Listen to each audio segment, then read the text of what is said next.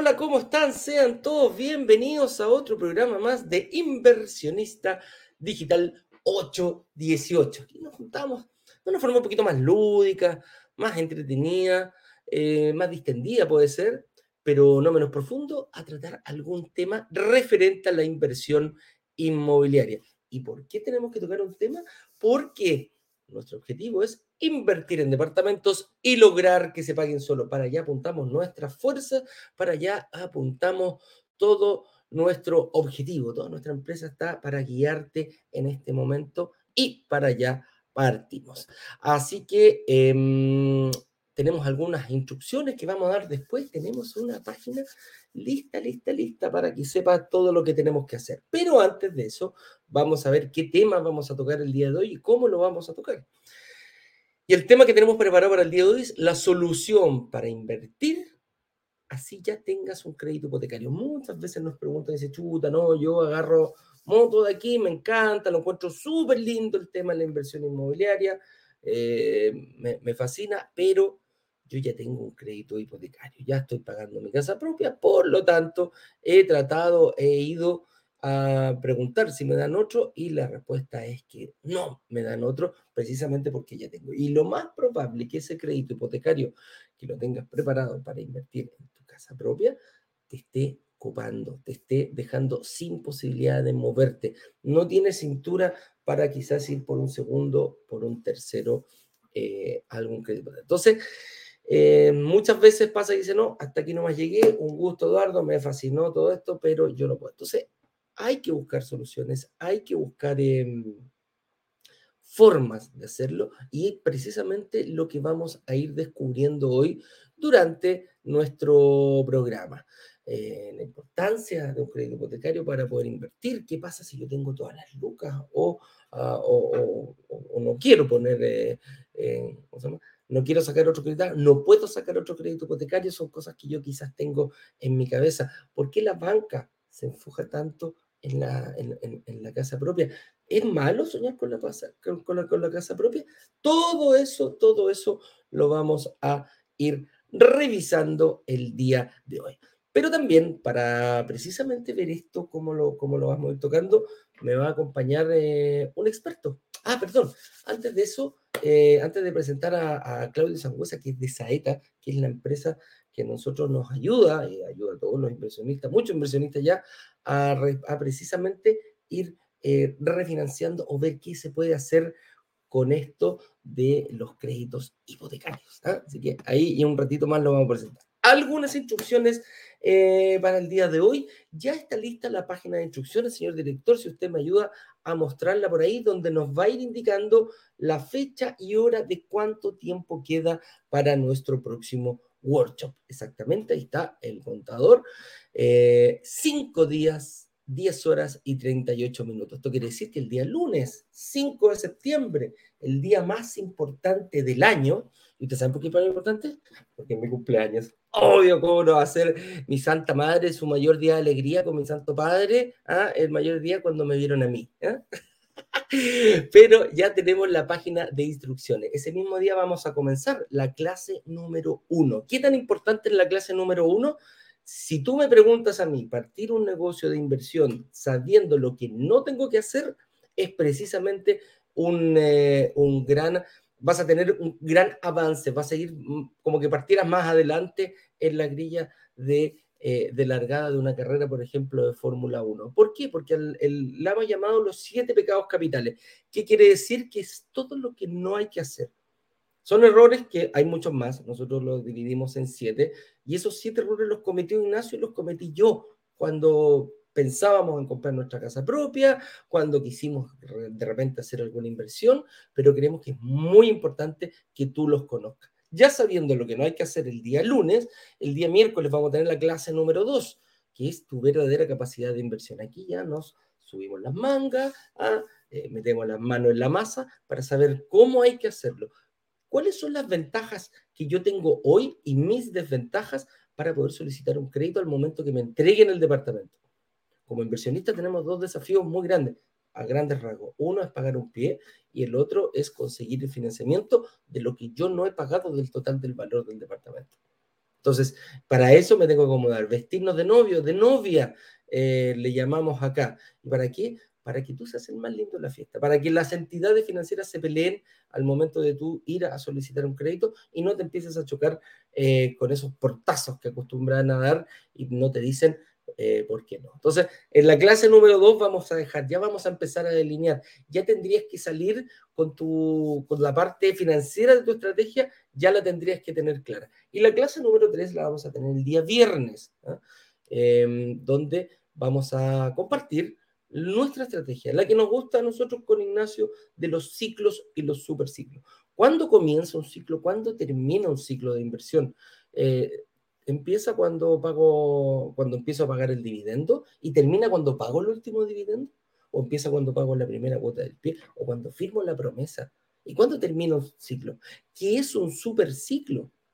¿Por qué le llamamos superciclo? ¿Por qué eh, quizás ese término, la coronación de un superciclo, a lo mejor, depende de tu estrategia, puede ser tu casa propia? Todo eso lo vamos a ir explicando en la clase número 3. Y además, un ingrediente que estaba ahí, que estaba sobre la mesa, pero la verdad que no se veía y no se, no se hablaba mucho. Hoy las propiedades, comprar una propiedad de inversión haciendo algunas, moviendo algunas variables te permite recuperar el IVA. ¿Cómo eso? ¿Las propiedades pagan IVA? Sí. ¿Y más encima lo puedo recuperar? Sí. O sea, estamos hablando del 19% de una, de una, mm, de una propiedad. Imaginemos 100 millones de pesos, van a devolver el 19%. No, el 19 no, pero ahí vas a saber cómo sacar el máximo de 14, 15%, sí puede ser. Y va a tu bolsillo, vas a tener que decidir qué haces.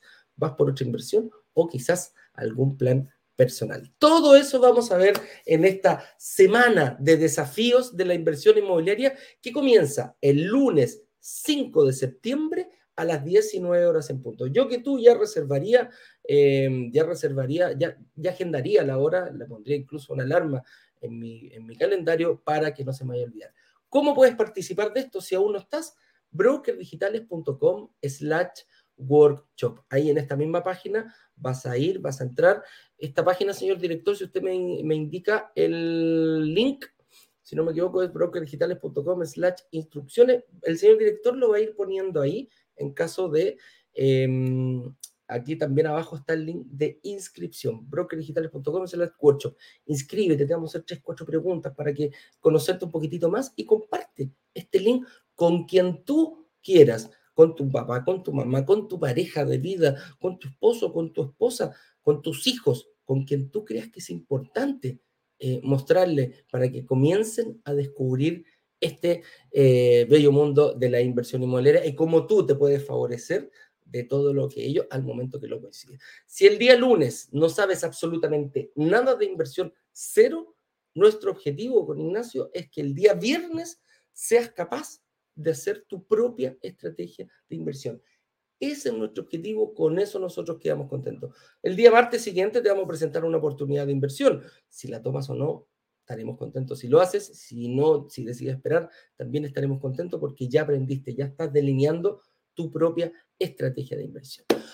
Con eso dicho, señor director, em, el tema de hoy, la solución para invertir, así ya tengas un crédito hipotecario. Indíquenme aquí quiénes están, un saludo grande a todas las personas que se están reuniendo. ¿Hay cuántos de ustedes ya tienen un crédito hipotecario? Me gustaría saber lo que lo pusieran en el chat. ¿Cuánto, ¿Y cuánto tiempo tienen? A ver, para que más o menos vayamos delineando y vamos a ir, eh, tenemos una pauta preparada, la cual vamos a ir viendo. ¿Con quién?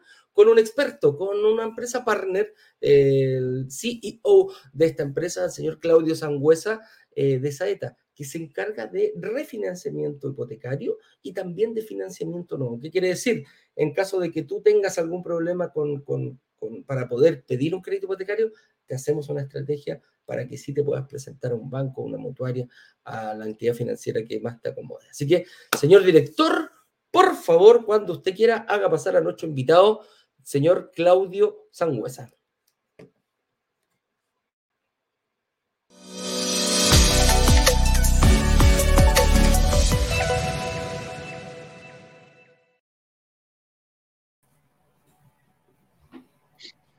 Hola, Claudio. uy, se me está cayendo un oído, ¿me escucháis? Hello, ¿cómo estamos? Bien, te estoy haciendo pasar aquí a Eh, Instagram, espérate que tenía aquí recién los audífonos, si no me voy a escuchar doble.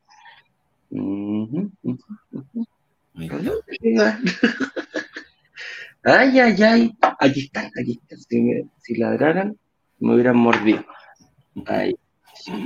Perfecto, nos vemos bien, nos escuchamos bien. Díganos a nuestros amigos, tanto de Instagram como acá. ¿Cómo estás, Claudio? Bienvenido. Muchas gracias con nosotros. Muchas gracias por la invitación nuevamente. Bien aquí, luchando, como siempre, todos los días. Así paso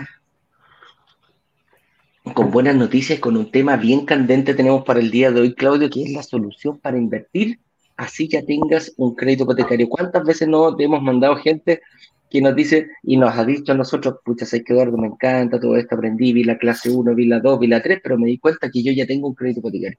Y solamente por ese hecho hasta aquí no más llego, ha sido un gusto.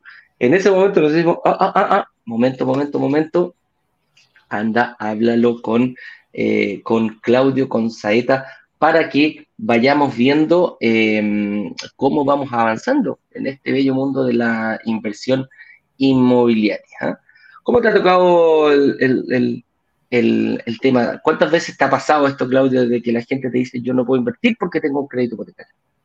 No, pasa, perdón, pasa bastante seguido, digamos. A ver, en la ignorancia, entre comillas, no hay pecado, digamos. Entonces, desde esa perspectiva, la idea, como siempre hemos dicho acá, es eh, quizás decirle a las personas que nos están escuchando, que nos están viendo, es que no hay que suponer nada, como siempre decimos, y preguntarlo todo en el tema inmobiliario, ¿no? en el tema de financiamiento inmobiliario. Siempre hay, una, siempre hay una opción o siempre vamos a buscar una opción. ¿ya? Y ahí, por eso lo importante es que la gente no quede como en el, proceso de, de, no querer preguntar, de repente quizás por vergüenza, por desconocimiento, por cualquier factor. Siempre es bueno preguntar y de acuerdo con eso vamos a ver qué estrategia podemos hacer. La gran mayoría de las veces sacamos algo, digamos, siempre digamos quizás lo más probable es buen puerto, quizás lo, lo, que puede cambiar, digamos, es el timing, que puede ser o ahora o en un tiempo más, pero siempre tratamos de, de buscar algún ajuste en el cual la persona insisto, si no puede ser ahora, puede ser un tiempo más. Pocas veces nos pasa que, que, ya, sabes que no, no se puede, estamos muertos, no hay ninguna posibilidad. Y obviamente, si cuando pasa eso lo sinceramos, obviamente, pero siempre quizás, insisto, eh, demore quizás más de lo normal, ¿ya? Pero hay que buscarle el ajuste de alguna manera, se puede hacer. Si no es ahora, puede ser mañana, sí o sí, alguna manera. Correcto. Y aquí, mira, vamos a partir ya por la primera pregunta que nos hacemos. Eh, dice, la importancia del crédito hipotecario para invertir. Y aquí quiero ser súper claro. Hay mucha gente que, que, ha llegado muchas veces a decir, Eduardo, escucho bonito, me encanta, pero yo soy re malo para pedir créditos hipotecarios. Eh, a mí me gusta juntar la plata y comprarlo todo al contado, así sea algún crédito consumo, así que hay personas que pueden tener quizás el patrimonio suficiente, no estoy diciendo que sean las más, pero me dicen, yo quiero comprar el departamento al contado. Y nosotros le decimos, mira, quizás para tu casa propia, si pudieras hacerlo, eh, es, un buen, eh, es, una buena estrategia pagar tu casa propia al contado, porque en el fondo te quedas sin deuda, vives, solamente pagarías los gastos eh, operacionales, llamémoslo así, de una casa o de un departamento los gastos para vivir. Pero para invertir para nosotros hay un fenómeno que se llama el apalancamiento, que le llaman los, los, eh, los expertos. ¿ah? Y el apalancamiento es tratar de, eh, tratar de mover más eh, con una palanca, el efecto palanca, que con una palanca yo puedo mover más peso, más grande, una roca enorme que quizás empujándola no la puedo mover, pero resulta que si ocupo el efecto palanca sí la voy a poder mover.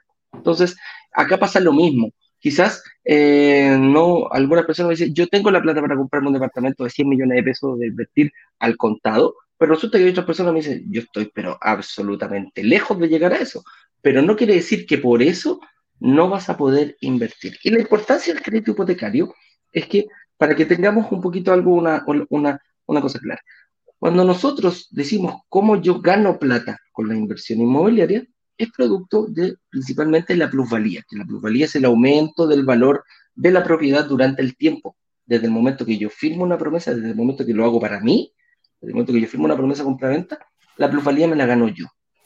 Si está dentro del mismo edificio, hay departamentos que no se han vendido, la gana el inversionista. Entonces, ¿cuál es el objetivo acá? Es que yo voy a ganar plata, yo voy a ganar em, patrimonio, va a aumentar mi patrimonio, producto, producto de valor total del departamento, independiente que yo pague o ponga solamente el 20%, que es aproximadamente 20, 25, 30% lo que yo pueda poner para poder Pero la plusvalía se va a ganar por el total del departamento. Entonces, muchas veces, quizás invertir toda mi plata en un solo, en un solo departamento, quizás pudiendo diversificarlo y poder comprar dos o tres departamentos, voy a ganar por el total del valor de los tres departamentos, no de uno solo. ¿Y cuál es la forma de yo poder diversificar con el mismo, con el mismo, eh, con el mismo valor que yo tengo? Es precisamente pidiendo créditos hipotecarios. El crédito hipotecario va a ser la parte que yo no voy a poder pagar, que yo no voy a poder, eh, em, que yo no voy a poder cubrir, pero sí lo va a cubrir una entidad financiera. Y la importancia de aquello es que por eso cuando nosotros hablamos aquí de vestirnos de novio o vestirnos de novia, es prepararnos precisamente para ese momento. Entonces, estamos proponiendo un negocio donde yo pongo el 20% y una entidad financiera pone el resto, pone el otro 80%. Entonces, la importancia del crédito es que sin ese crédito tendría que yo poner todo el dinero. Y cuando yo pongo el dinero, no hay apalancamiento, no hay, em, para, poder invertir se necesitan dos cosas, un arrendatario y, y, un dueño de un departamento con un crédito hipotecario. ¿Por qué? Porque si no hay crédito hipotecario, quiere decir que lo pago yo. Entonces voy a estar solamente recuperando, recuperando el dinero en base al, al aporte que me dan mensualmente. Y si no hay arrendatario, quiere decir que también lo estoy pagando yo porque es mi casa propia. Entonces, la importancia de un crédito hipotecario para invertir quiere decir que me da la posibilidad de comprar quizás más propiedades poniendo solamente una pequeña parte, 25 o 30%.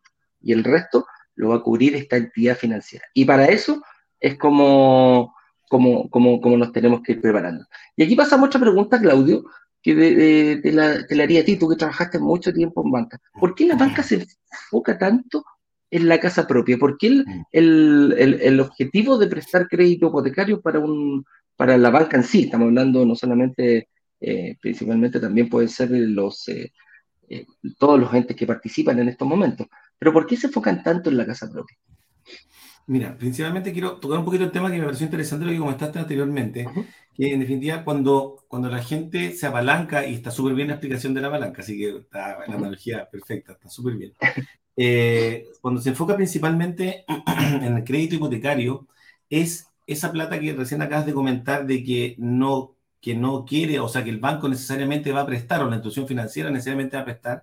Ahí, de ahí empieza un poco, un poco la estrategia, la estrategia financiera en términos de, de inversión inmobiliaria, digamos, porque uno estratégicamente, podemos, hay gente que realmente tiene mucho pie, como, o lo puede pagar completo. Estratégicamente, yo analizo cuánto es el porcentaje que el banco me tiene que pasar. O sea, en definitiva, aquí, de acuerdo a lo que dices tú, lo ideal es que ojalá el banco me apalanque, entre comillas, lo máximo posible, porque yo no voy a, yo voy a ganar en la plusvalía, yo voy a ganar en el patrimonio, no en, no, en la liquidez. Entonces, ya de ahí empieza esta estrategia, de ahí empieza esta estrategia de ver cuánto es lo que realmente me tiene que apalancar el banco.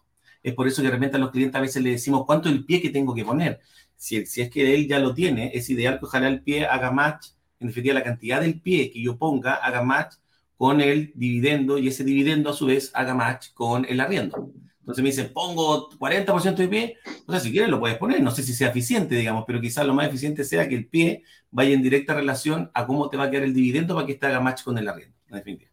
Como para, como para esa idea que me pareció interesante la banca se enfoca principalmente en la casa propia, porque el core business de la banca cuando nació no es eh, solicitar o prestar créditos, perdón, para inversionistas, digamos, es como para, entre comillas, ayudar al, cliente a adquirir su propiedad.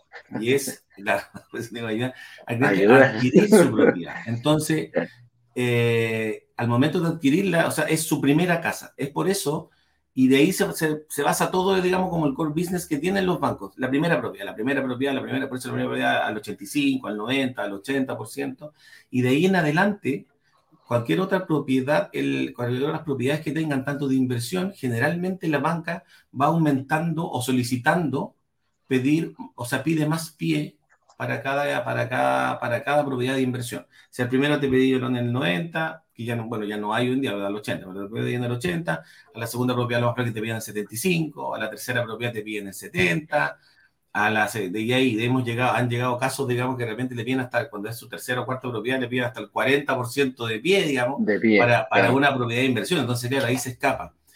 Principalmente es eso, el, el, el, foco del banco, del hipotecario, nació para eh, la primera vivienda. Ese es el foco, o sea, ayudarte en esa, en esa primera, ayudarte en esa primera vivienda. Más que nada es eso. Y ahí lo venimos, yo creo que más que incluso los bancos, como para no criticarlos así, darle, darle duro en ese sentido, pero eh, es con la sociedad. Yo creo que es la sociedad la que se enfoca que la primera casa que tienes que comprar es tu casa propia. Y eso no solamente no lo podemos echar solamente la culpa a los bancos. Yo siempre lo digo, ¿cuántas veces nos has escuchado tus familiares referentes desde chico, y aquí me refiero con referentes, en las cenas familiares tus papás te decían, los mayores, siempre cuando uno era más chico, cuando ya tenía 14, 15 años, te decían, ¿qué va a estudiar, mijito? No sé, voy a estudiar de enfermería. Bueno, preocúpese, cuando termine de estudiar, no se gaste la plata en tontera, no se compre el último, el auto cero kilómetros, preocúpese de ahorrar para convertir su casa propia, porque el casado casaquero, usted se va a casar y te empezaron a armar, te empezaron a armar la vida en 10 segundos. ¿ah? Tiene que salir de la universidad, tiene que ahorrar, tiene que comprarse su casa, se tiene que casar, tiene que tener tres hijos, ojalá la casa que se compre al tiro sea la que va a vivir toda la vida, entonces empezamos en una hora. Y resulta que los bancos también aportan a lo mismo, o sea, apuntan a decirle, pero yo te hago una pregunta a ti, ¿quién te dice a ti que la primera casa que tienes que comprar tiene que ser tu casa propia. No, es, un, es un, paradigma, si llamarlo. Es como algo, que está, algo que está intrínsecamente, como bien dices tú, viene en, la estructura, en la estructura de, prácticamente en nuestro ADN, si nacemos escuchando con esto, claro. Siempre, venía, siempre venía escuchando lo mismo, siempre venía escuchando lo mismo. Claro. Y más encima son personas referentes. Puede ser tu papá, puede ser tu abuelo, puede ser un tío, puede ser tu familia, tu abuela, tu mamá todos te decían lo mismo, todos coincidían en qué tiene que decir. Y tal como dices tú, Claudio, dime. Y eso fíjate que va, muy de la mano con este pensamiento antiguo, a mi, a mi modo de ver, digamos, de que las personas que invierten y que tienen muchos departamentos son los millonarios, los que tienen muchas lucas, los que tienen mucho poder adquisitivo, ¿cachai? Entonces, eso va de la mano de, cómo, te, de cómo te fueron enseñando. Obviamente, esto ha, ido cambiando y es lo que, lo que están haciendo ustedes en este, en este caso, pero Socialmente, socialmente tener un departamento de inversión es muy bien visto. Y si decís dos, tres, cuatro, te dicen, ah, a este, ah, este, buen partido. Como es de millonarios. Es de millonarios, claro. Y, y, nosotros nos hemos dado cuenta acá, y tú también lo, nos, has acompañado desde el principio, Claudio, eh, que fíjate que no es así. Yo creo que preparando una buena estrategia, una buena estrategia hoy en día, sabiendo ocupar, sabiendo mover precisamente las teclas correctas, no es de millonario teniendo una, una, una estrategia clara, no, es no hay que ser millonario para tener dos, tres, cuatro, cinco departamentos. Puede sonar muy etéreo quizás para algunas personas, pero yo digo, hay personas que incluso cuando hemos tenido las reuniones le hemos dicho, flaco, o sea, te tenés que cambiar de pega, o sea, incluso tienes que llegar a ese extremo, salir de la zona de confort que tienes porque necesitas generar más para partir con tu primer departamento, que eso es lo más importante. Tu primer departamento de inversión. Te vas a dar cuenta que hay una estrategia para cada uno. Y el hecho de, de, de, que toda la sociedad se enfoque en tu casa propia, yo hasta el día de hoy estoy arrendando y fíjate que no tengo, no tengo en mis planes por el momento eh, invertir en una casa propia por el momento digo, no, no, no, no, no quiero decirme adelante. Mi hija se quiere ir a estudiar fuera de Chile, es lo único que quiere, que lo tiene como meta objetivo. Ahí pobre Eduardito se quedaría solo con el puro gato. Entonces digo, bueno, ¿para qué voy a estar invirtiendo en un... Eh, aquí está mi gato, para, eh, eh, ¿para qué me voy a quedar invirtiendo? ¿Para qué voy a tener un capital quizás retenido enfocándome en, en, en el arriendo? Y esa mezcla de arriendo con, eh, con una estrategia clara. Hay muchas personas que dicen, Eduardo, yo tengo 30 años, los 40 quiero tener mi casa propia pagada. Yo una vez lo escuché, una vez escuché esa estrategia y dije, wow, eh, suena como súper ambiciosa. Y fíjate que un, un, em, un inversionista nos contó su estrategia y la tomamos, la pulimos y esa es la que contamos, por ejemplo, en la clase número 3. Cómo haciendo un super ciclo, en 10 años tú podrías ser dueño de tu casa propia prácticamente pagada al contado dependiendo de la estrategia que ocupas. Así es y es así de simple. Mira, vamos a ir por otra pregunta, Claudia, que también hace el tiro. Eh, y que esto ya, bueno, hay gente que me dice, Eduardo, qué rico, pero yo no alcancé a escucharlo, y aquí estoy viendo muchos comentarios que pregunté quiénes están pagando su, su, su casa propia. Eh, y me dicen aquí, tengo cinco años, tengo seis años, tengo ocho años, y ellos lo más probable que se han topado con, la, con el objetivo de ir a un banco y decir, oye, me quiero comprar un departamento en la playa, y te dicen, no, usted ya tiene un crédito hipotecario, por lo tanto, no, no le puedo dar otro. ¿Por qué se, por, qué se produce eso cuando, cuando llegan a ti muchas veces estos inversionistas y, y, y cómo después vamos a ir explicando cómo podemos salir de esa trampa? A ver, lo que pasa es que aquí es un tema, bueno, aparte del tema cualitativo conversamos anteriormente, que de repente uno como, como, uno como que se autoelimina, digamos, de, de, un, de, un, nuevo proceso de inversión, hay datos que son como cuantitativos, digamos, ya que, que lo que pasa que, bueno, siempre decimos los clientes, lo que ustedes también conversan, nosotros en cada live también nosotros lo, lo comentamos también, es que hay unos ratios que tenemos que acogernos, que por norma de la Comisión para el Mercado Financiero.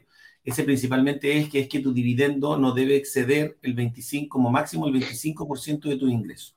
Entonces, ¿qué es lo que pasa? Que cuando uno tiene un dividendo, no sé si tú ganas un millón de pesos, se entiende entonces que tu dividendo no debería exceder los 250 mil. Principalmente, cuantitativamente hablando, esa es la, esa es la máxima razón. ¿ya? Hay, otra, hay otras opciones, ponte tú, en las cuales están eh, que, por ejemplo, cuando tienes dos o más dividendos, y ahí depende de, de, la política de riesgo que puede tener cada institución financiera, podemos llegar hasta un 27 o hasta un 30%. Principalmente, entiendo que quizás por ahí va, por, ahí va el punto, es, es, ese, quizás un tema más que nada como cuantitativo. Y ahí es donde, y, y ahí es donde empiezan como las estrategias, porque independientemente de que tú tengas un 25% de, de, carga financiera total en términos hipotecarios. El segundo ratio, que es igual de importante que este primero, y ahí donde nosotros siempre hablamos del colesterol malo, el colesterol bueno, siempre hablamos con los clientes, están... No me hables de colesterol, por favor. está, está, el, está el endeudamiento a corto plazo, ya que el endeudamiento a corto plazo es muy caro, en, quizás quizás para las personas que tienen que, que llevan bien sus finanzas personales o familiares, está acotado, lo pueden pagar, no tienen problema. Pero para el análisis financiero, para el análisis de la institución financiera, bancaria, de mutuaria, es caro porque se sumen, en, como en, resumen, digamos, todo lo que son los rotativos, líneas de crédito, se suma un 5% de carga financiera, o sea, tú tienes ocupado un millón, dos millones de pesos, 100 mil pesos asumen que tú pagas mensualmente, eso te merma tu carga financiera total. los créditos de consumo generalmente es una cuota alta, ¿ya? Y hay que... Y eso no puede exceder técnicamente casi el 40% de todos tus ingresos. Si tú tienes estos, este binomio, entre comillas, alto ambos, obviamente quizás para una nueva inversión podamos quedar sobrepasados. ¿Ya? Correcto. Pasamos este 40% o este 25%. Entonces, ahí es donde empieza la estrategia y ahí es donde tenemos que empezar a conversar y, y hacer las cosas de acuerdo a, a, a estas, estas, tácticas que tenemos que hacer para poder llegar a la, la próxima inversión. Correcto. Y aquí, aquí viene una pregunta. ¿El banco le da lo mismo si el crédito es para mi casa propia o para inversión? Cuando yo me acerco a pedir un crédito hipotecario, eh, ¿el banco me pregunta para lo que yo lo voy a ocupar? O no me pregunta, le da exactamente lo mismo? Mira, esa es una pregunta súper interesante y bastante entretenida, porque ¿qué es lo que pasa? Técnicamente no le da lo mismo. O sea, la casa propia, la casa propia para la banca o para cualquier institución financiera en realidad es mm. mucho más importante que la inversión. Ahora, ¿pero por qué? El por qué, y eso va, y eso va enlazado al pie.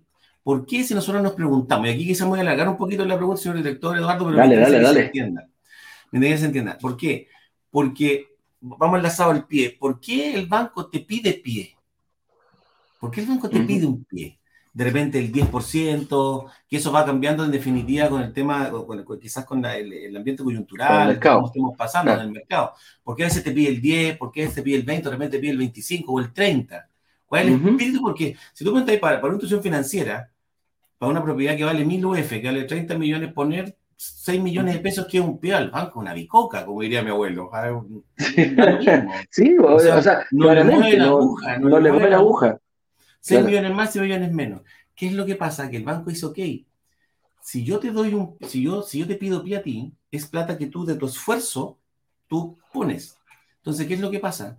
Como tú pusiste, este esfuerzo es tuyo, si tú me, y esto lo piensa, piensa que el banco lo piensa, siempre es como, eh, es de la parte de abajo de la pila, o el que nosotros siempre decimos, pero es todo negativo. Todo negativo. Todo negativo. Entonces dice, ok, si esta persona cae en default, cae en, eh, default, perdón, cae en, eh, en, no pago, no, puede, no, puede, pagar, que no puede pagar, digamos, ¿qué es lo que pasa? Lo último que va a dejar de pagar va a ser la casa propia, en este caso es la donde puso pie porque tiene plata del metida ahí. Entonces dice, dice, ok, sabes que yo tengo esta casa, no sé, en el peor de los casos la vendo, recupero mi pie y le pago al banco y quedo igual, digamos. Cuando yo no doy pie, técnicamente es como un arriendo, ¿eh? es el espíritu de lo que dice el banco. O sea, si yo doy mientras menos pie ponga, menos plata pusiste, más posibilidades de que dejes de pagar. Más posibilidades de que dejes de pagar si sabes que ya cuando, cuando te dan esos créditos al 100%, y lo que pasó dentro de varias variables de la crisis inmobiliaria, la subprime que pasó el, el, 2008, fue por eso, porque la gente decía, ¿sabes qué? Ya no puse ni uno, chao, no, que el banco sigue con la casa y que me la remate, que se recupere, pero el negocio de la institución financiera no es rematar las propiedades, que tú le pagues los intereses a futuro. Entonces, por eso se cae en este no pago, en este default que decimos nosotros. Entonces, es por eso que al banco le da, me alargué en esta pregunta, no sé si se entendió, pero principalmente la casa propia para el banco es tan importante porque en definitiva tú es lo último que tú, entre comillas, vas a dejar de pagar. Ya, se entiende. Pues ya, por eso el tema del pie pasa a ser también, eh, pasa a ser también importante. Claro, pasa a ser relevante y aquí hay otro punto también que para que la gente le quede claro, el negocio del banco no es quedarse con las propiedades ni tampoco rematarlas. Y cuando las rematan, las rematan a un valor bajo porque en el fondo dicen, ¿sabéis qué? Dale, juega, este gallo me debe tanto, entre comillas, no sabemos cuánto, trata de sacarle el mínimo y si, y si no, y aquí hay que tener ojo, si el remate de la casa no cubre el total de la deuda, tú vas a seguir endeudado con el banco. Ah, vas, a, vas a tener que seguir pagándole. Me explico. Si el, el, tú compraste una propiedad de 2.000 UF, el banco la remató en 1.700 y tú todavía le debís, no sé, 1800 UF, esas 50 UF tú se las vas a tener que seguir pagando al banco. Así que ojo con eso, muchachos, porque no es llegar y decir, suelto la casa, que el banco la remate, el banco la puede rematar en 500 UF si quiere, y todo el resto lo vas a tener que pagar tú. Entonces, ahí, ojo, por eso no le da lo mismo. Y, ahí comparto contigo, Claudio, cuando, cuando uno tiene su casa propia, por eso la primera, la primera propiedad da más facilidades para comprar, asumiendo que es tu casa propia, asumiendo que tú vas a ir ahí y que vas a hacer los esfuerzos para, eh, los esfuerzos para eh, poder, eh, para, para, poder pagar sí o sí esa deuda y terminar y, tratar de incluso acortar los plazos, no pagarla a 30 años, quizás pagarla menos y, y los bonos y todo el esfuerzo que hace la familia ponerlo en eso. Y este que es más, ha, ido cambiando un poco como el pensamiento de la, de la porque Gemma dice, en un principio, cuando tú compras tu propiedad, por eso el tema de inversión ha ido como evolucionando o revolucionando este mercado en el sentido de, de ciertos conceptos. Antes era la primera vivienda. Te presto, el banco te presta para la primera vivienda, no para la casa propia o, o para la casa donde va a vivir, digamos. Hoy en día, las instituciones financieras, principalmente las motores, que son las que uno trabaja, te hablan de, de la primera vivienda, de la primera vivienda donde te vas a ir a vivir. O sea, por ejemplo, si yo tengo... Si yo tengo la primera inversión. No la primera inversión, o sea, dice, ok, ok, si por ejemplo, no sé, tengo, mi, tengo una casa que, yo vivo hoy y que la quiero arrendar, ¿no es cierto?, para dejarla como, como inversión, y yo me cambio a una casa quizá un poquito mayor, de, un monto mayor, de, un dormitorio, me cambio a una de dos dormitorios, yo puedo ir a la motora al banco y decir que esta va a ser mi primera vivienda. Entonces las condiciones para la primera vivienda van a ser porque no es tu primera propiedad, perfecto, pero es tu, donde vas a ir a vivir. Entonces cambió, cambió el concepto un poquito de, de, la, de, la, primera, de, la primera, de la primera casa a la primera vivienda. A primera vivienda, correcto. Entonces, bueno, ya lo tenemos más o menos claro cómo funciona un poquitito este tema, cómo nos ven los bancos, cuál es, cuál es el, el, el, la visión que tienen ellos, incluso para, para probarte y cuál es el core de ellos. Em, entonces dice, ¿qué puedo hacer para obtener un nuevo crédito hipotecario? Si yo ya tengo mi casa propia, van a ver, eh, aquí lo, lo, lo, separamos rápidamente, vamos a ser cortito, en tres. Refinanciar, arrendar o vender tu casa propia. Epa, ¿cómo que vender? Así de drástico, así de simple. Refinanciar, ¿por qué? Si yo quiero obtener otro crédito hipotecario y no me dan producto que lo pedí con un banco, el banco se encarga de decirle a todo el mundo, aparecer, te publica todas tus deudas, todos tus movimientos, los publica el banco en el sistema financiero. Si yo gasto una tarjeta de, eh, de, lo que yo gaste en una tarjeta de crédito, el banco lo publica. ¿Cuánto me aprobó por esa tarjeta de crédito? ¿Cuánto tengo el monto aprobado para poder gastar? También lo publica. Si yo tomo un crédito hipotecario, lo publica. Si tomo un hipotecario, lo publica. Por lo tanto, eh, ¿cómo podría yo salir de ese, de ese sistema? Y precisamente aquí es donde entra Claudio para eh, refinanciar. ¿Cómo es ese proceso cortito, Claudio, del refinanciamiento y, cómo, y qué es lo principalmente que estudiamos para ver si conviene, em, conviene refinanciar o no conviene refinanciar?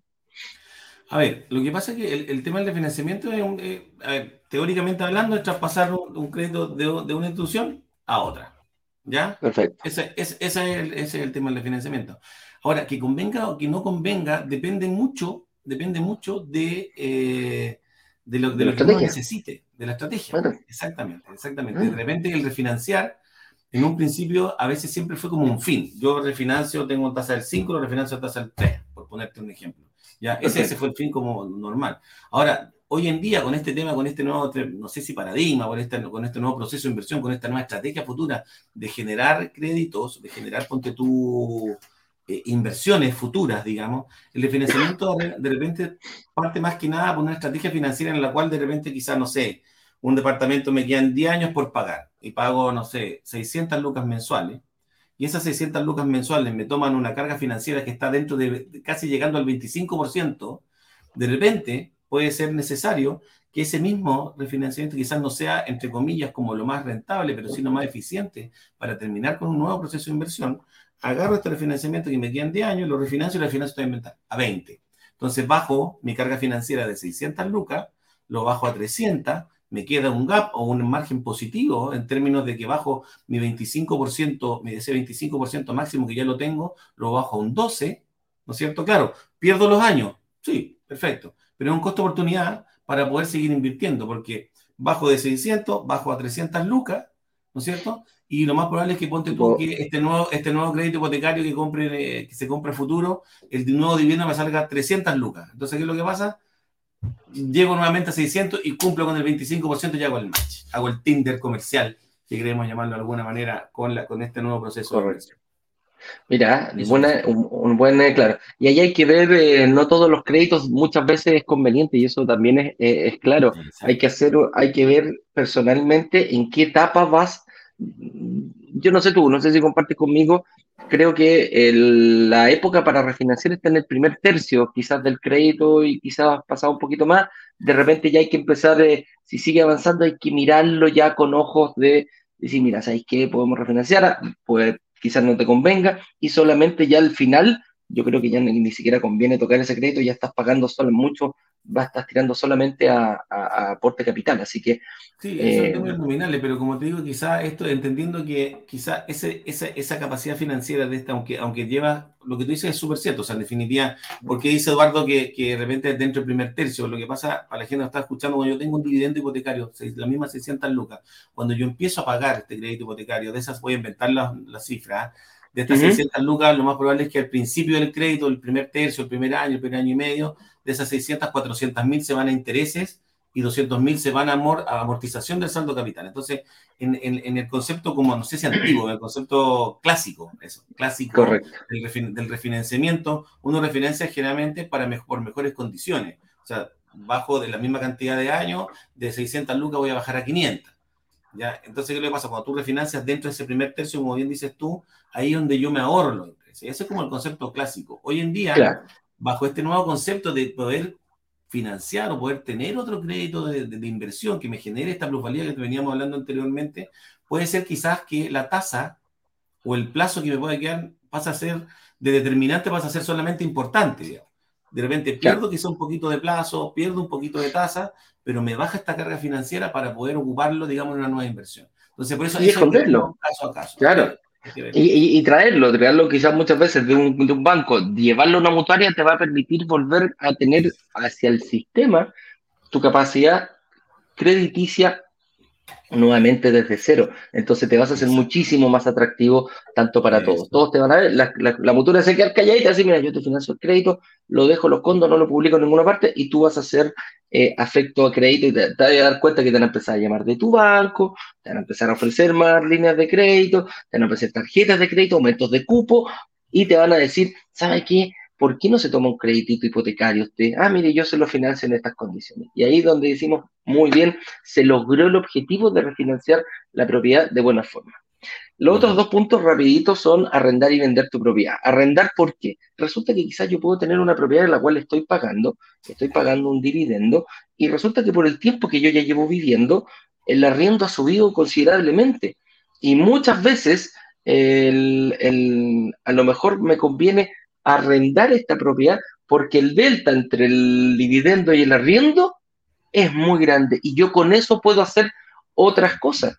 Entonces, puedo, si, si el arriendo está superando por muy, muy, muy, muy sobre el dividendo, llámese un 30% de ahí para arriba, ya es muy conveniente, bueno, tengo un 30% ahí que yo lo puedo ocupar. Entonces, quizás podría ocupar esa misma capacidad que estoy yo pagando el, el, el dividendo, más ese delta, puedo quizás arrendar una casa yo con mejores condiciones, quizás más nueva, vaya a saber si esta casa ya está antigua o me quiero cambiar de sector y ocupo, ocupo ese delta para quizás pagarte arriendo y que mi casa propia, ese, ese crédito lo siga, lo siga pagando el mismo activo, ¿ya? El mismo activo, la misma casa va generando y se va pagando, se va autopagando. Y vender la casa propia aquí ya es como, eh, hay que echar a, a, picar y a convencer a la señora por lo general de vender tu casa propia. Muchas veces a lo mejor estás en un barrio que ya está muy consolidado, tu casa ya no está generando plusvalía, la plusvalía no es eterna, ojo, eso, que hablábamos, que el aumento del valor del terreno, a lo mejor ya tu casa que la tienes hace 20 años se consolida, eh, va a ir subiendo 1, 2, 3%, y dices, chuta, ¿qué pasa si vendo esto eh, y me compro dos departamentos, quizás me alcanza para comprar muchacho, vaya a saber la casa que tú tienes, no, no, no, no, no puedo decir si cuesta, no sé, 50 mil UF o cuesta 5 mil UF, eh, vaya a saber uno, no, no, uno no sabe quién está al otro lado, pero puedes tomar ese, ese objetivo y quizás comprar bastantes departamentos con lo que tú tienes. Y te apalancas, lo mismo, volvemos al mismo concepto que teníamos antes. Eh, con el valor total del, del, valor de tu casa, quizás puedes comprar uno, dos o tres departamentos y también vas a ir generando rápidamente un delta entre el arriendo y el dividendo y vas a tener la ventaja, ojo, vas a tener la ventaja de que vas a estar en un barrio emergente, lo cual la plusvalía puede doblar, triplicar y quizás quintuplicar a la misma plusvalía que tú estabas consiguiendo por tu casa propia. Entonces, esas son las tres estrategias rápidas que te podemos recomendar para eh, para ver qué yo hago con mi casa, que muchas veces, si tú me preguntáis a mí, yo estoy diciendo una estrategia, eh, lo estoy viendo porque mi mamá tiene su casa, su departamento pagado y creo que en estos momentos tener un departamento 100% pagado sin que esté criando más, que esté, estoy perdiendo plata día a día. Así de simple, se puede hacer una, una estrategia eh, bastante buena eh, para, para, ir eh, ocupando fines generales de ese mismo departamento y que esa misma propiedad sin que ella eh, se vaya a su casa, eh, pueda ir generando más propiedades. Eso para mí es súper bueno tener tu casa propia pagada, pero eh, hazla que empiece a generar ese mismo activo, que empiece a tener hijos, que empiece a hacer crías con departamentos más pequeñitos. Claudio, este es un concepto que lo acabo de tocar y es solicitar un fines generales. ¿Nos podías explicar rápidamente qué es un fines generales y si es muy difícil obtenerlo? Eh, un crédito, fines generales, es como el apellido. Es un crédito hipotecario, fines generales. ¿Sabes cómo que, cuál es la diferencia principalmente? Puedo hacer cualquier cosa. Lo puedo hacer si queréis de San Petersburgo, si queréis con esa plata. Claro. Como es la figura acá, sea principalmente bajo dos opciones. La primera, perdón, la primera es cuando tú tienes una propiedad que está 100% pagada, vale 100 millones, ponte tú, no sé, y uno puede solicitar un crédito hipotecario, fines generales, en definitiva, yo hipoteco esa propiedad nuevamente, la rehipoteco, y yo, de acuerdo a lo que valga esa propiedad, un cierto porcentaje te lo puedo entregar, digamos, en cash, ¿ya? Generalmente se usa esto, no sé, pues esta es la generalidad, digamos, eh, una persona tiene una casa que está completamente pagada, me dice, ¿sabes que quiero, de, de, de 100 millones, quiero 50 millones para arreglar la misma propiedad? Entonces, el banco va a la institución financiera y dice, acá está la casa de, de don Eduardo Páez, vale 100 millones, me está pidiendo 50 millones, por ende me está pidiendo el 50% del valor de la propiedad, que es, un buen, es, un, buena relación deuda-garantía. Generalmente hoy día los bancos, las mutuarias, prestan entre los, hasta, hasta el 80 o el 70% del valor de la propiedad. Un 50% es bueno. Entonces le dice, ok, don Eduardo, ahí está la plata para, para que usted pueda arreglar su casa. Ahora, nadie en el banco, al menos que yo tenga, que yo recuerde hasta el minuto, el banco no después no te iba a preguntar si tú, no te iba a chequear la casa, digamos, si tú la construiste o no construiste. Hizo el quincho. A invitar, no sé. Claro. ¿Cuándo ¿Cuándo la Claro, lo Exactamente. Entonces, no hace. Esa es una opción. La otra opción es cuando yo tengo una buena relación deuda-garantía. ¿Qué es esta relación deuda-garantía? La relación deuda-garantía es que, por ejemplo, mi propiedad vale mil, yo, o sea, perdón, hoy en día debo mil, perdón, debo mil, y yo la compré hace 10 años atrás y resulta que hoy día mi propiedad vale 4 mil. ¿No es cierto? Entonces, ¿qué es lo que pasa? Yo digo al banco, le digo lo mismo, ¿sabes qué? Yo quiero refinanciar esto, pero quiero levantar plata acá. Entonces, no como decir ya que dice, yo te puedo apostar hasta el 70% del ahorro de tu propiedad. Entonces, ¿qué es lo que pasa? Si la propiedad vale, debo mil, ¿no es cierto? Quedamos con los mil acá para que se entienda como cuantitativamente hablando. Debo mil y la propiedad hoy día vale 4 mil yo te presto hasta el 70%. 7 por 4, 28. O sea, me pueden prestar hasta 2.800 UF. ¿Qué es lo que pasa? De esas 2.800 UF, que es el total de lo que me pasan a mí, yo digo, ok, de esas 2.800 saco 1.000, que se la tengo que pagar al banco, ¿no es cierto? Como yo estoy rehipotecando la propiedad, se las paso al banco y esas 1.800, y esas 1.800, yo te las paso a ti para que la arregles tu propiedad, eh, hagas la piscina, o de repente, eh, no sé, te, puedes estar de viaje, como te digo, nadie va a nadie te va a cuestionar, digamos, eh, para qué, generalmente el banco te pide, la institución financiera te pide para qué va a ser, para que voy yo que nadie va a corroborar después si realmente lo hiciste o no. Ya, esas son las opciones. Lo que sigue en esta última, en esta segunda, que tiene la salvedad, que esta relación deuda-garantía que hablamos tiene que ser, tiene que haber este gap, digamos. O sea, por ejemplo, no sé, pues si tú compraste la propiedad el año pasado en 3.000 UF, la plusvalía que se generó, no sé, pues, en, en dos años, donde tú del 5% anual, estamos hablando de un 10%, pero va a costar 3.600 obviamente esta relación ya no es tan amplia y lo más probable es que no pueda levantar plata de eso. Pasa generalmente con propiedades que se compraron hace mucho tiempo atrás, o no sé, 5, 6 años, 7 años atrás, y hoy día valen más de lo que se debe y podemos lograr eso. Son las dos opciones del crédito fines generales principalmente. ¿Qué, es lo, que, es lo que, me gusta y qué es lo que veo con fines general? Al tener yo una casa pagada, puedo generar más, puedo quizás ocupar esa plata para pagar PIS por pagar pie y quizás, o eh, no todo el, quizás, a ver, va a depender de la edad que tengas y todo aquello, quizás puedes tú poner el pie y que el, crédito hipotecario lo pida tu hijo, ¿eh? por ahí va la estrategia que estoy viendo con mi santa madre, que va a estar feliz el día lunes porque es mi cumpleaños, el día más feliz del año de ella. ¿ah? Eso ahí, ahí, le voy a decir, ahí le voy a decir. Sí, ahí le voy a decir, mamá. ¿ah? Me regalo un, un, todo Yo ya sé lo que quiero que me regales. claro. Oye. lo tuyo es mío y lo mío es mío. Todo claro. No, mi santa madre, yo lo quiero mucho. Oye, ¿cómo sé si yo califico para un hipotecario? Mira, eh, podemos, tenemos dos formas acá en Brokers Digitales. La primera es ver el workshop de la próxima semana completo. Clase 1, día lunes, clase 2, día miércoles, clase 3, día viernes de la próxima semana. Si tú dices, ok, no quiero esperar, tenemos, te damos otra posibilidad y aquí le voy a pedir su ayuda, señor director, para que ponga el link de eh, brokerdigitales.com slash agenda. Esas son reuniones gratuitas que nosotros hacemos para, van a estar hasta el día antes del, del lanzamiento oficial. Y eh, brokerdigitales.com slash agenda te va a llevar a una agenda para que tengan la posibilidad de estar con un analista financiero, analista de inversión, que son personas que nosotros tenemos en brokers digitales que ven, eh, tienen experiencia, al igual como lo, lo tiene Claudio, más de 10 años de experiencia cada uno, en la aprobación. Ellos han trabajado en la banca. Entonces ven cómo, cómo tú te, te, van a decir, en el fondo, mira, ¿sabes qué? Si tú mueves esta variable, esta variable, vas a estar, pero impecable, picho caluga, como decía mi abuelo, vestido de novio de novia para el momento de ir a pedir un crédito hipotecario a cualquier entidad, llámese mutuaria, llámese banco. Entonces, ¿hay dudas que yo puedo tener? Sí. Y si es necesario hacer una, mira, cuando porque decimos vestido de novio de novia, cuando tú te casas, eh, pones una fecha.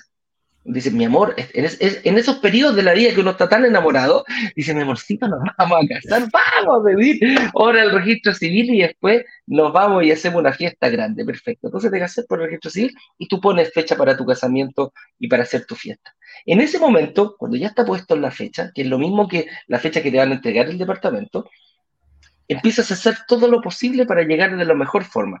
Empiezas a meterte al gimnasio, haces dieta, vas al sastre, te compras tu, tu, ¿cómo se llama? Tu, tu traje como, como novio, como novia, decir, mira, démelo una talla más chica porque yo sí o sí voy a, voy a meterme dentro de, de esta cosa. Y empiezas a hacer todos los esfuerzos, gimnasio, incluso algunos tienen que pasar por el, por el quirófano, pero da lo mismo. Lo importante es hacer los esfuerzos con un objetivo claro.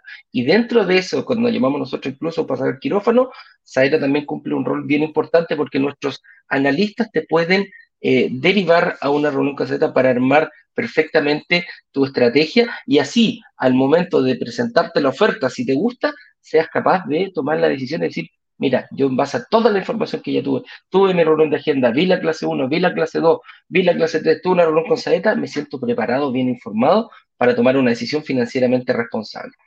Así que, mi estimado, con eso dicho, eh, te dejo invitado a que tomes una reunión, brokerdigitales.com es la agenda. El señor director nunca me puso el, banner aquí, lo mantuvo. Gracias, señor director, esa es la coordinación que tenemos acá. Pasemos entonces a preguntas eh, de nuestros inversionistas. Veamos cuáles son las consultas que ellos eh, nos dieron. La mayoría las contestó el señor director. Yo voy a tomar aquí las que dejó marcadas, que nos van a servir para, mm, para mostrárselo a nuestra comunidad. La gente de Instagram también voy a dar un par de minutitos. En el box de preguntas, pónganlas para que eh, podamos contestar sus preguntas aquí si es necesario. Claudito, nos vamos con máxima velocidad, porfa. Respuesta no muy larga. Ya, me. Tamara Pena nos dice, eh, me pasa que tengo dos departamentos, los arriendo los dos, pero el banco me dice que no tengo capacidad de endeudamiento y los arriendos solo eh, me aumenta la capacidad de pago muy poco. ¿Qué pasa en este caso que tenemos a Tamara, que tiene dos, de, claro, ¿qué pasa con ella? Tiene dos créditos con el banco.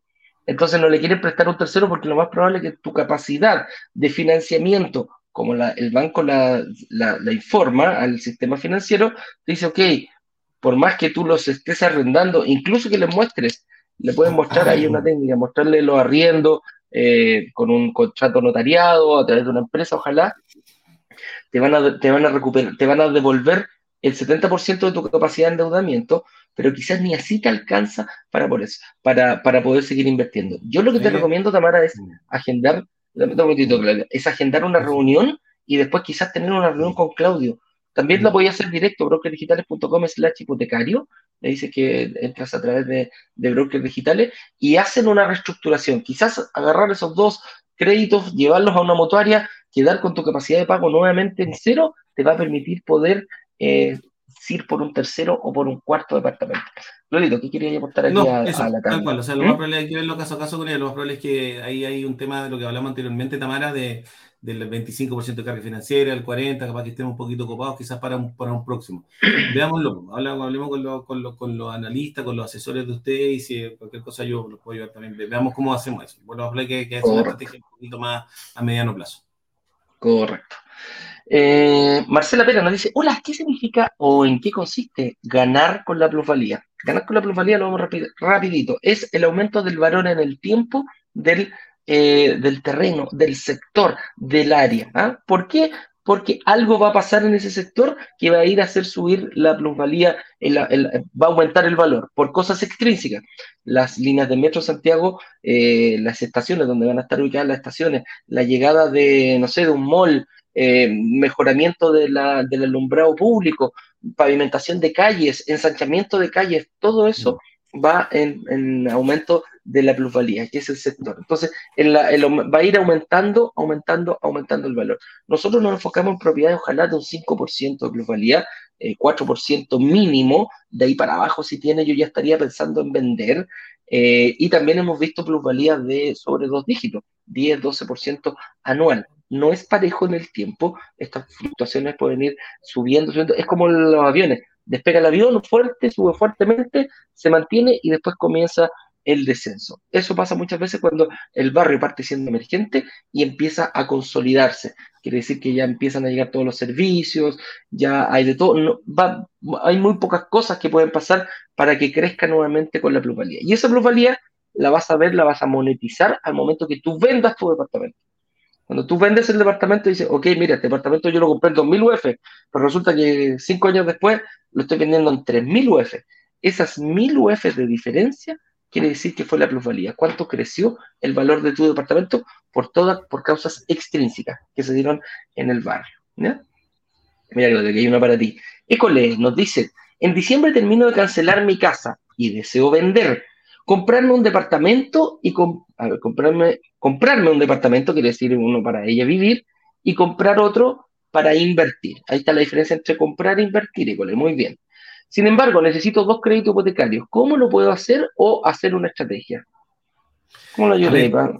Yo ahí yo creo que, école, lo más podríamos verlo también. Yo creo que ahí sería una buena estrategia dependiendo quizás cuánto tiempo tenga tu casa, capaz que todavía tenga tenga como un proyecto de plusvalía en el tiempo, quizás, quizás no sea necesario venderle y hacer este fines generales que hablamos anteriormente. En definitiva, esa deuda en el sistema financiero y podríamos generar unas lucas para que tú puedas comprar estos mismos pies y no te deshaces del activo. Para los dos, podría ser una opción. O sea, ese es un súper buen ejemplo de lo, de lo que puede servir un fin general. ¿cachai? Es un súper buen ejemplo de lo que podría ser un fin general. Conversémoslo, yo creo que es una súper buena, es una buena y es más, una buena oportunidad. Una buena opción. Es más, École, si tú te querés cambiar de barrio, yo agarraría, eh, arrendaría la casa, sacaría el fin general, me compraría dos departamentos y me iría a arrendar una casa, entonces tendría tres propiedades arrendadas. Exacto. De hecho, es más, ese, si se puede hacer, si se puede hacer eso ahí, hacer este, este, si te quieres ir a otra casa, sacas el fines generales que te da una cuota, no tengo idea, inventemos 350 lucas, ponte tú, y arrienda esa misma propiedad por las 350 y, este, y ese crédito que entre comillas se paga solo y la propiedad sigue, sigue en plusvalía. Entonces, ese es un súper buen eh, ejemplo para, lo que conversamos. Yo creo que, veámoslo, es una, buena oportunidad. Y con el fines generales pagáis los dos, de, pagás, dos pies, ¿cachai?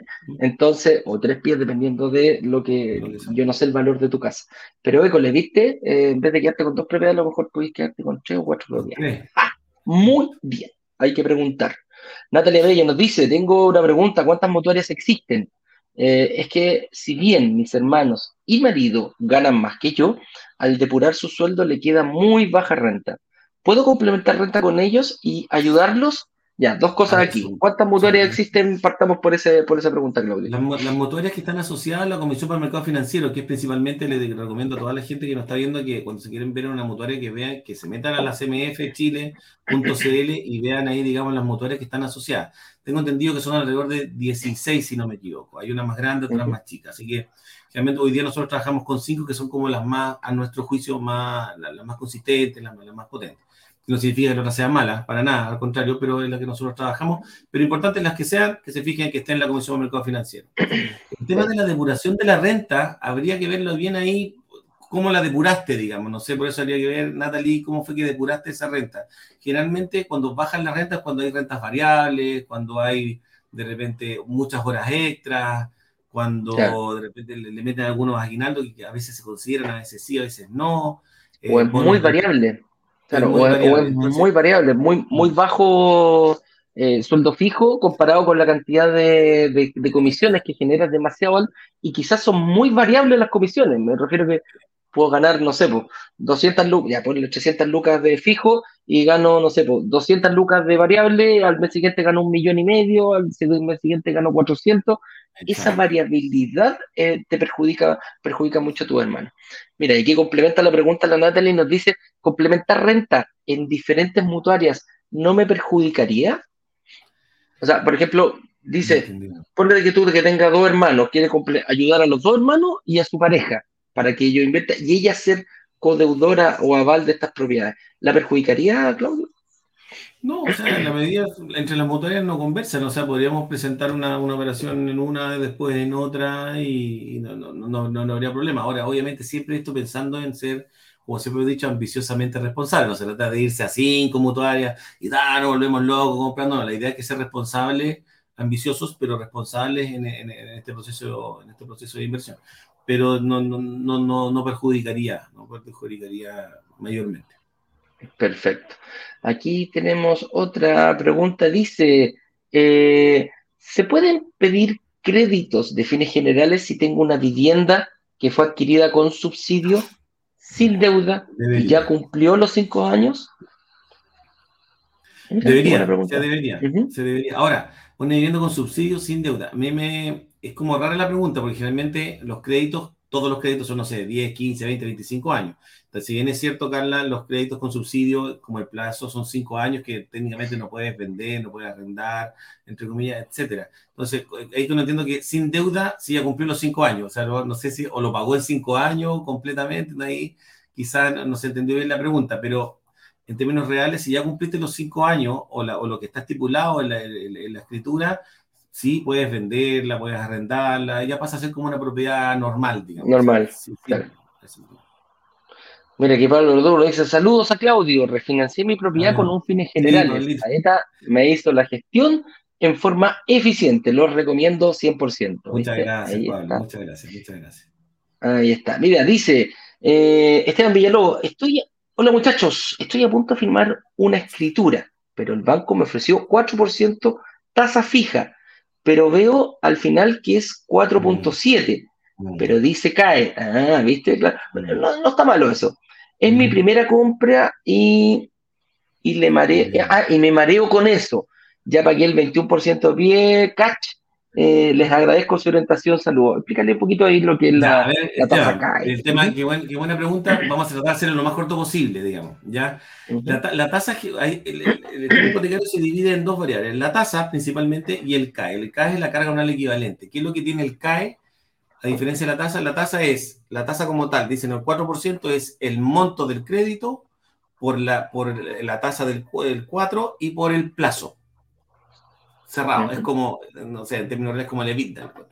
perfecto. y lo que pasa? Que el CAE, a ese CAE le sumo, principalmente le sumo los seguros. Eso es como el ítem más importante. Y esos seguros puede ser que me aumenten, o sea, no puede ser, me aumentan de la tasa al CAE. El 4,7, a mi juicio, está dentro de un CAE normal. Normal normal. Yo solo hicimos análisis bastante exhaustivo en términos del CAE y siempre lo hemos dicho acá. Yo creo que un CAE eficiente, óptimo, es, entre, entre, es, un, es, un, es igual o menor a un 0,4% sobre la tasa. O sea, sería entre un 4 y un 4,4. Sería siendo un CAE óptimo, súper óptimo. De un, de un 0,7, entre un 0,7, de un 0,7 o menor a un 0,7 ya pasa a ser óptimo. Está bien, es un CAE dentro. Ya sobre un 0,7 no significa que sea malo, sino que ¿qué es lo que pasa? Que los seguros que están asociados, incendios, sismo y desgravamen, lo más probable es que estén un poquito pasados, digamos, estén un poquito pasados en precio. ¿Por qué simplemente se pasan en precio? Porque generalmente los, bancos los bancos tienen corredoras de seguro que tienen este, este corredor que se pega una tajadita por cada, por cada seguro que compra, entonces que son, ellos mismos los más caros que las mutuarias, que las mutuarias son un poquito más caras. Claro, así es. Mira, Paul Toledo nos dice, hola, ¿después de cuánto tiempo sale la deuda a, al pagar un crédito hipotecario y a qué se refieren con el 5% de mi disponible en tarjeta de crédito, líneas de crédito que son consideradas como deuda. No, perdón, ahí quizás se entendió mal, no es el disponible, Paul, es lo que tú tienes ocupado. ¿Qué es lo que pasa? Volvemos atrás, es lo que, el 5% que tienes ocupado, no de lo que tienes, no del, del cupo total. No del total. De lo ocupado. Entonces, ¿qué es lo que pasa? Cuando yo tomo una carga financiera que te voy a llegar hasta el máximo 40%, si tú ganas un millón de pesos, lo máximo que tú puedes hacer en pagos totales son 400 mil, entendiendo que tú ganas un millón. ¿Qué es lo que pasa acá? Esos 400 mil tengo que sumarle lo que tú pagas en dividendo hipotecario, si es que lo pagas, lo que pagas en una cuota de consumo y lo que pagas entre líneas y tarjetas ocupadas. Si yo tengo una línea de crédito entre línea y tarjeta ocupada, tengo ocupado 2 millones de pesos, 5 por 2, 10, 100 mil pesos para el análisis bancario, yo asumo ya que tú pagas en intereses mensuales. Entonces, si yo tengo un dividendo hipotecario de 200 mil, tengo un crédito, un crédito consumo del cual pago 100 mil y tengo 2 millones de pesos en línea de crédito ocupadas, insisto, ocupadas, ya le sumo 100 mil pesos más, ahí tenéis 400 mil pesos. Entonces ahí está ahí en el tope. Por eso es tan importante que las líneas de crédito, tarjeta de crédito, para un proceso inmobiliario de no termino, sean lo más cercano a cero posible. Correcto. Dice, hola, actualmente estoy pagando el dividendo del 30% de mis ingresos, ¿ya? ¿Cómo puedo refinanciar para bajar los años? está a 25 años. O sea, te queda, entiendo que te quedan, mi estimado XZ, ta, ta, ta, ta, ta, eh, te quedan 25 años por pagar. ¿Podríamos hacer algo ahí, eh, refinanciarlo? A ver, es que lo que pasa es que dice, la tengo, dice, la, estoy pagando un dividendo, no sé cuánto tiempo, dice, la tengo a 25 años. No, no, sí, no, pero no, no, sé si, claro, no sé si ya pagado. Claro, no, no sabemos si es el plazo máximo que pediste el, el, crédito o te quedan 25 años por pagar. Ahí está la diferencia. Lo que 30 ya lleva 25 pagados. Habría que verlo. genérico, ex, ex, co, eh, Entonces, lo que, lo que, tenemos que hacer es que hay que verlo caso a caso, hay que verlo ahí. Ahora, hay que verlo, de, hay que ver si se puede bajar, hay que ver qué tasa tuviste en el minuto cuando lo compraste, qué es la que tasa que tenemos ahora, y se puede hay, que, hay varias variables ahí. No, no, no hay... Hay, hay... que verlo. Te recomiendo pedir una reunión de análisis y después, si es necesario, ir directamente con, eh, con Saeta para efectivamente hacer un refinanciamiento y puedas bajar. 30% es alto para crédito hipotecario, recuerda que el normal es 25%. Entonces ahí hay un, hay un sobreendeudamiento que puede cortar un poquitito, sacarlo de ahí. Magda, Magdalía dice, eh, para un fin general, ¿la cantidad que te pueden financiar también depende de tu capacidad de endeudamiento o solo del valor de la propiedad? Va todo mezclado, ambas, te hacen un, un, un, estudio completo, mi estimada. Sí, sí, sí. No se nada con tener una propiedad de 500 palas si estáis súper en mega en duda. Ahí va a ser complicado. John Pino nos dice, ¿qué se puede hacer si la inmobiliaria no trabaja con mutuaria? Si la inmobiliaria no claro, trabaja con claro. mutuaria, nosotros trabajamos con Saeta, que él hacen un pool, ellos trabajan con cuatro o cinco mutuarias, por lo tanto van a ver cuál es la mejor para ti. No hay mucha, por lo general las inmobiliarias trabajan con todas. todas. Sí, ¿Mm? yo no, a mí no me ha pasado, John, que una inmobiliaria no trabaje con mutuaria. No, no. ¿Mm? De repente hay algunas que, por un tema que son más antiguas, más nuevas, de repente dicen ya con él, sí, con esta no, pero, pero, pero, pero nunca me ha pasado que no trabaje. No me ha pasado. En los tres años y medio, cuatro, casi cuatro que yo trabajando con Armando Saturno nos dice, eh, ¿en, qué, qué, en este crédito, fines generales, no, bueno, se bueno. puede decir al banco, sí, Armando Saturno, buen, tu, buen nombre, estamos Armando Saturno, ¿eh? nos vamos a ir a Armando, ah, Armando, Armando Saturno. Dice, en este crédito, fines generales, se puede decir que el banco, se puede, se puede decir al banco que la plata es para comprar otras propiedades en fines generales, tú puedes hacer lo que tú sí, quieras sí. con el dinero. Ya, pero ojo, pero buena pregunta, porque aquí, a ver, de que puedes, puedes, digamos. No sé si sea lo conveniente, porque ¿qué es lo que pasa? Que cuando tú vas, como dije anteriormente, nadie te va a ir a chequear si tú hiciste la casa, la remodelación, hiciste la piscina, etcétera. Claro, si tú no le vas a decir, sabes que yo esta plata de fines generales la voy a ocupar para poner para otras propiedades, puede ser, puede ser, ¿eh? puede ser que sí, como puede ser que no, que sabes que te se va a sobreendeudar, digamos, se, se va a endeudar nuevamente. En y lo va a pedir en otra, y lo va a pedir en otra, en otra, en otra entidad. Claro. mejor siempre que sea por una buena causa, digamos. O sea, que no voy a arreglar mi casita. Sí. Voy a armar, voy a cumplir el sueño de viajar, lo voy a inventar lo que quieras. Da lo mismo. Quiero recorrer Europa. Esta ya la contestamos. Eh, dice Andrés Silva, pensando en un refinanciamiento, si tomo un crédito hipotecario hoy, ¿es mejor pedir tasa variable o mixta? Por ejemplo, tres años variable y después fija. Uy, es que ahí depende, Andrés, ahí hay que verlo caso a caso, yo creo. O sea, yo soy, sí. eh, ahí tenés que verlo, hay que, habría que verlo caso a caso. Sí, habría que verlo. Marcela Navarrete, para contar la última pregunta, dice, si yo ya soy inversionista de brokers digitales, ¿cuánto cobra Cero. Saeta por la asesoría Cero. para el crédito hipotecario? Cero, Marcelita. Está claro, Marcelita. Déjame ver si hay alguna pregunta aquí en Instagram. Chingale, campeón. Ahí en alguna. Eh, Jocelyn dice, para levantar un fin general te piden los mismos documentos, antigüedad, sí, igual, misma, exactamente igual. Lo mismo que para un crédito nuevo. Sí. Eh, van a analizarte en profundidad, mi estimada. Dice, ¿las tasas de los fines generales es igual a la de los créditos hipotecarios? Buena no pregunta. En, en, mutuarias generalmente no varía mucho, casi es la misma. En los bancos es más, eh, en los bancos generalmente un poquitín más cara, por el tema que te pasan acá. Dice, ¿cómo me ayuda Saeta para pedir un crédito hipotecario nuevo? Te va a hacer la misma, la, la, vas a ir, eh, ¿cómo se llama? Vas a llegar a ellos y te van a tratar igual que un, un refinanciamiento, no hay ninguna diferencia y obviamente te van a dar un tremendo servicio ahí. Claudio con sus ejecutivas van a estar analizándote. Ellas tienen muchísima experiencia. No quiero decir que sean viejas, pero tienen muchísima experiencia. Sí, cinco. Epa. También tienen muchísima experiencia en banca y en banca premium, así que eh, lo, es bastante bueno. Dice, yo soy venezolano, ni siquiera tengo la definitiva. ¿Por qué podría ser? Estimado. Rápidamente, eh, si, si, no tiene la, si la definitiva está en trámite, eh, calcula, si se supondría que la, te la darían en un año más, tú lo que necesitas es tiempo. Quizás en un proyecto a dos o a tres años más para que al momento que sí te pidan el crédito hipotecario ya tengas tu, eh, tu visa tramitada. Con eso dicho, contestamos todas las preguntas. Claudio, te quiero agradecer tu participación. Señor director, ¿alguna otra información que dar antes de despedirnos? Ahí veo que iba a mostrar la página. Ah, si no, nos vemos mañana a las 8.18. Atento, atento, atento a las noticias del grupo de WhatsApp. Eh, pide tu reunión de análisis gratis en brokerdigitales.com slash agenda. Si no estás en la comunidad, tienes que inscribirte brokerdigitales.com slash workshop, el link que ha pasado durante todo, todo, todo el proceso. Y eh, aquí está la página de instrucciones, ya está disponible para que vayan viendo y se vayan preparando. Hay un reloj que dice que en cinco días más, 9 horas 31 minutos, o sea, quiere decir que el día lunes a las 19 horas vamos a partir con nuestra clase 1. Ahí hay un videito con instrucciones importantes de cómo ir preparándote para ese momento que sea nuestra clase número 1. Así que mira tus próximos pasos, descarga el estado de situación. Upa, mira, descarga tu estado de situación, llegar a una reunión de ahí está el botón de agenda una reunión de análisis gratis. Entonces, ahí vas a poder encontrar todo, todo, todo, todo lo que necesitas para llegar acá al momento de la clase número 1 el día lunes. Claudia, te quiero agradecer un montón, como siempre. Eh, muy candente los temas. Nos vemos en una próxima oportunidad. Nos vemos mañana a las 8.18. Que estén bien. Chao, chao, chao. Chao, chao. Gracias.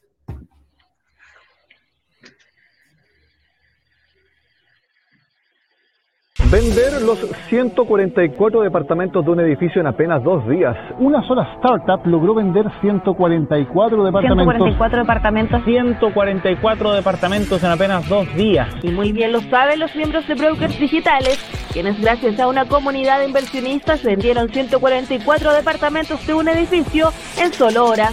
La comunidad tiene el poder de negociación, igual que un gran fondo de inversiones que es capaz de comprar y negociar consecuentemente un edificio completo.